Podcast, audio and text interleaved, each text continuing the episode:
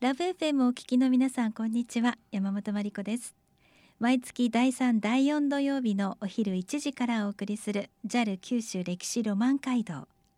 九州各地の歴史と現在そして未来へつながるお話をゲストの方をお迎えして伺っていきます。今日は中津市歴史博物館館長高崎翔子さんをお迎えし中津市歴史博物館について伺っていきます。高崎館長よろしくお願いいたします。よろしくお願いします。それではまずヒストリーポイントから伺いたいんですが、はい、中津市歴史博物館はまだできて2ヶ月ちょっとなんですよね。そうなんですよ。11月1日にオープンしたばかりです。はい。ですからヒストリーポイントを伺うというよりもその場所とかその町の歴史から伺っていきたいんですけれども、はいはい場所はどこにありますか？はいあの博物館は中津城の本丸のすぐ横にあります。一番わかりやすいところですね、はい、あの皆さん中津城にいらしていただいたらもう本当にあここにっていう感じで、はい、やっぱり中津のシンボルお城がありますものね、はい。えー、そうですか。その場所にあるべきことというのがちゃんと理由があるということです、ね。はい、そうですね。あのまずその中津城っていうものについて少しお話できたらと思います。あの中津にですねお城を最初に作ったのは黒田官兵衛なんですね、はい、あの本当福岡の方は皆さんご存知だと思うんですけれども豊臣秀吉が九州征伐をしようと思って1587年に自分の子飼いの武将たちを九州各地に入れるんですけどその翌年ですね1588年にあちこちでこう一斉にお城が作られていくわけなんです。ええ、その中の一つが中津城です。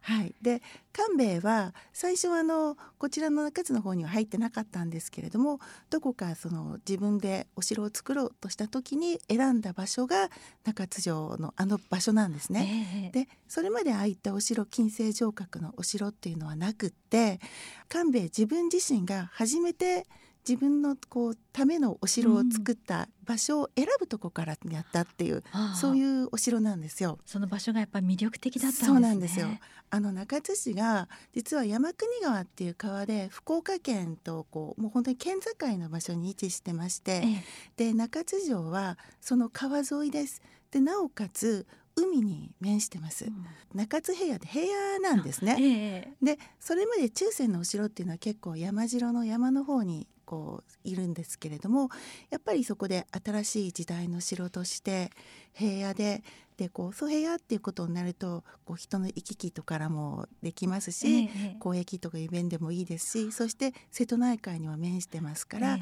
瀬戸内海の流通のルートも確保できるとそういった場所ということで選んだというふうに考えております。まさに自分のお城というね、はい、そうですね。そんな感じなんでしょうね、はい、そしてその場所に中津市歴史博物館がやっぱりできているということが大事なとこですね、はい、そうですね。あの実は博物館ですね。本丸の横ってさっき言ったんですけれども本丸の、えー、周りに内堀がありますね、はい、でその内堀につまりこう本丸の石垣と内堀堀があるんですけれども、ええ、博物館はその堀沿いにあるんですね。堀沿い。はい。つまり、えー、本丸があってその南側に石垣と内堀がある。でその外側に博物館がありますのでで博物館は中津城側が全部こうガラス張りになってるんですよ。総ガラス張り。ええ、ということは博物館からガラス越しに見ると目の前が堀であり本丸の石垣なんです。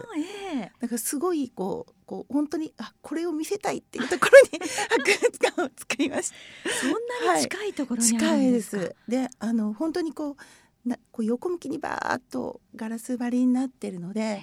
あの外で普通にお城の見学をする時にあこう石垣を楽しんだりとかいうものがこう博物館の中に入るとこうガラスで一つのこう屏風絵みたいな感じに、ちょっと石垣が展示物みたいな感じになるところにできてるんですよ。じゃあちょっとこうその中ではお茶を飲みながらゆっくりもできるんですか？はい、できますできます。あのカフェもあるんですけど、えー、カフェも石垣が見えるような場所に作ってます。なかなか日本でもそんなあの お城の石垣をね楽しみながらあの、ええゆっくりできる博物館なんてないんじゃないですか。あのまあ見える場所にある博物館とか結構そのそういうビューポイントを大事にしてるところはあるんですけど、ええやはり結構あの専門の方とかいらしてもここまでその石垣をこう間近に もう石垣って感じでやってるのはそうないんじゃないかなっていうふうに まあとに言かく感謝は石垣推しなんですね。そうなんです。いやでもわかります。歴史好きにはたまらなはいいロケーションだと伺ってますので、まあ実は私も行ったことがないんですけれども、はいお話聞いてるだけで石垣の一つ一つを見ていたらやっぱりその歴史の一コマはい一コマがこう頭の中に出てくるんじゃないかなと思いまして。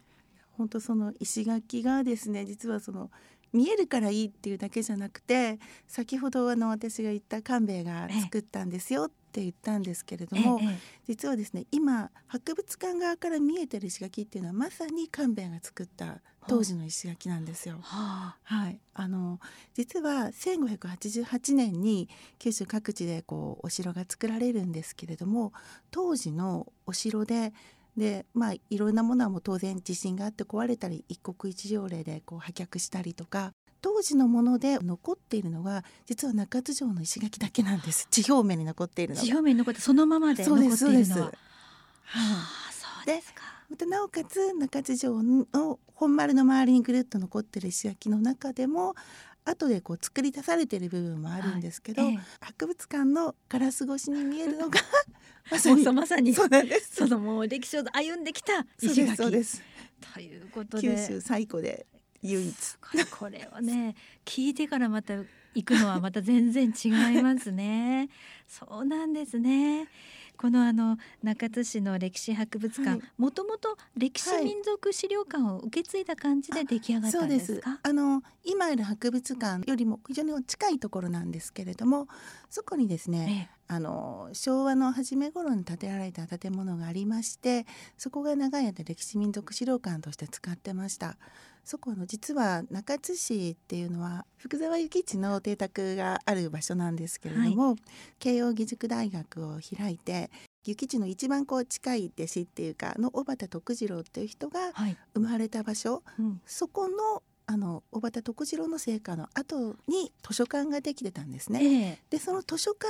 をあの長い間歴史民族資料館として使ってました。はい。でそれがもう老朽化したものですから、うんうん耐震工事とかをする必要が生じてですねええでそれでもう今度いよいよ新たにこう今までは図書館でちっちゃかったしいろんな設備もなかったので新しく今回博物館を作ったということです。うんなくすことはできないので移そうということそうなんです。あ。の実はその前の資料館国登録有形文化財なので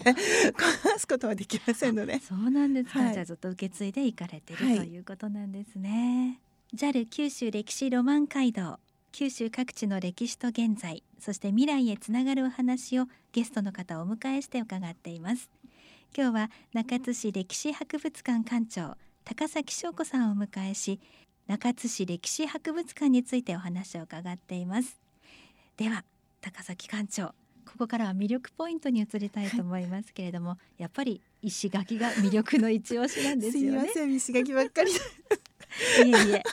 あのさっきこんな素敵な石垣が見えるんですよって言ったんですけどやはりそこを生かす形でっていうのがまず最大の魅力だと思います。はい、あの石垣をゆっくり眺めてもらうための眺望ラウンジをちゃんと設けてましてえええでそこに本当にこう座って見てもらうためのスペースです。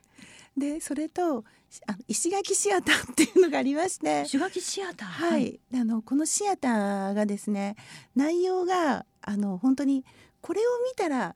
中津の石垣とか堀とかあとその土塁ですね。ええ。実は城下町全体が総構えって言ってこう土塁でガーッと全体が囲まれているのが中津の特徴なんですけどそういったところのこう見て回るこうちょっとディープなポイントを紹介するシアターになってます。ええ。それを見た後にちょっと言ってしまうのは残念な気もするんですけど 見終わるとスクリーンがガーって上がって、はい。目の前に石垣の一番いいところが 柱もない状態でガラス越しにバーンと。うわはい。じゃあ最後の最後に一押しがそうですもうガーンと現れるんですね、はい。しかも画面ではなくって。なくスクリーンがガーッと上がって。うわそういう仕掛けができてるんですか、はうわこれは実際に体験してみたい感じですね、であとカフェもですね、ええ。あのやはり石垣をこうゆっくり眺めながら楽しめるようになってまして、であのそのカフェなんですけど実はあの持ち込み OK なんですよ。珍しいあの極端な話注文しなくてもいてくださってもないんです。それカフェと言っていいんでしょうか？いいんです大丈夫なんです。そこで本当にこうゆっくり見ていただけて、はい。あじゃあほんと座ってゆっくりだからよくですねそこで皆さんあの注文されたドリンクとかと石垣とかよく一緒に写真撮ってます。一番の写真ポイントでもあるんですね、そうですね。そうですか、もしかしたらお弁当持ってくる方もいらっしゃる、いらっしゃる実はいらっしゃるんです。コンビニとかでお弁当買ってそこで広げてる方もいやでもこの歴史博物館入場無料なんですよね。そうなんです。あの実は今あの先ほどからお話ししました石垣の眺望ラウンジだとかシアターとかカフェもそうですし、あとショップとかあの体験学習室、民具展示室等ですね。ねずっと無料エリアにありまして、素晴らしい、あの展示室有料展示室は300円がちゃんとあるんですけれども、そこに入らなくてもその周りだけでも結構たっぷり楽しめるように作っております。あそうですか、はい。じゃあお子さん連れでも安心ですね、また今日からまた魅力的なあのイベントが行われているということで、はい、そうです。ちょうど本当にあの 今今日からなんですけれども開館記念特別展が1月18日から3月1日まで開催となっております。でタイトルがですね「時を開く時代を作る時の開拓者たち」ということで黒田官兵衛と福沢諭吉をうん。対比させる展示です。でこの2人っていうのがええ。中津にあの非常にゆかりのある2人ですのであのまず黒田官兵衛が戦国の世を終わらせて近世を開いた、はい。そして福沢諭吉がその近世の世の封建社会を批判して新しい日本の近代を開いた、その2人を時の開拓者ということで対比させる展示を行っております。世の中にこう、はい尽くしてえーきた人たちもはいやっぱり比べてみるとだいぶ違いがあるんでしょそう。ですね面白いです。ねやっぱりあなんでこう新しいことする人がちょうど2人いてくれたんだろうみたいな 嬉しいです。いや、はい本当に中津がこういうあの人たちにちゃんとゆかりがあって、はいそしてあのその歴史が脈々と引き継がれているということをやっぱりこうはい意識してなく今まではい私も来たんですけれども、ここに行って勉強すればもっと面白いこといっぱいありそうですね。そうですか。そしてはい官兵衛ウォーク、諭吉ウォークというのも行われるんですか？はい、あの期間中ですね1月25日に官兵衛ウォーク2月15日に諭吉ウォークを行いますはい。これはあのこの中津城とか博物館周辺のですね官兵衛諭吉にゆかりのある場所をですね、えーもう博物館の学芸員自らがそれも今回の特別展担当したね 学芸員があの皆さんをご案内して回ろうということになっています。一緒に街歩きができるんですね。あそうです。へえ。はい。どのぐらいのまあ時間を？1時間半かぐらいは考えてるんですけどまあまあちょっと途中でバラバラって流れかせになるかもしれませんけど。そうですね、はい。気軽な散はい。歩ということで、そうですか、はい。じゃあお話を聞きながら、勉強しながら歩けるという、これも魅力的ですよね。あのもう申し込みなしで、はい。当日10時に博物館のエントランスに来ていただければ、はい、中津歴史博物館はちょっとあのラフで行きやすいですね。そうです。ちょっと緩いかもしれない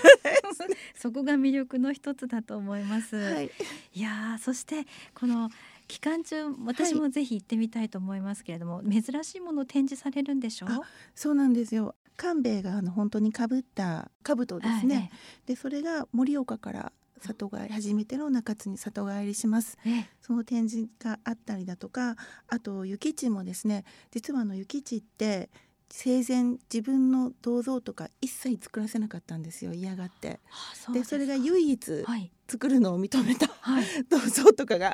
初めて帰ってきます。へえはい、ああ、ま唯一のそうなんです。ものがであのさっきちょっと神戸の話ばっかりしたんですけど諭吉もあの非常にこう西洋って取り入れた人ですので、はい、あの西洋に行った時に諭吉自身が自分でこう見繕って買ってきた自分の子供が使うための西洋の乳母車だったりだとか、あの諭吉が愛用した双眼鏡も自分で買ってきてるんですけど、そういったものとかも展示しています。本当に新しいもの好きだったんですね。はい。はい。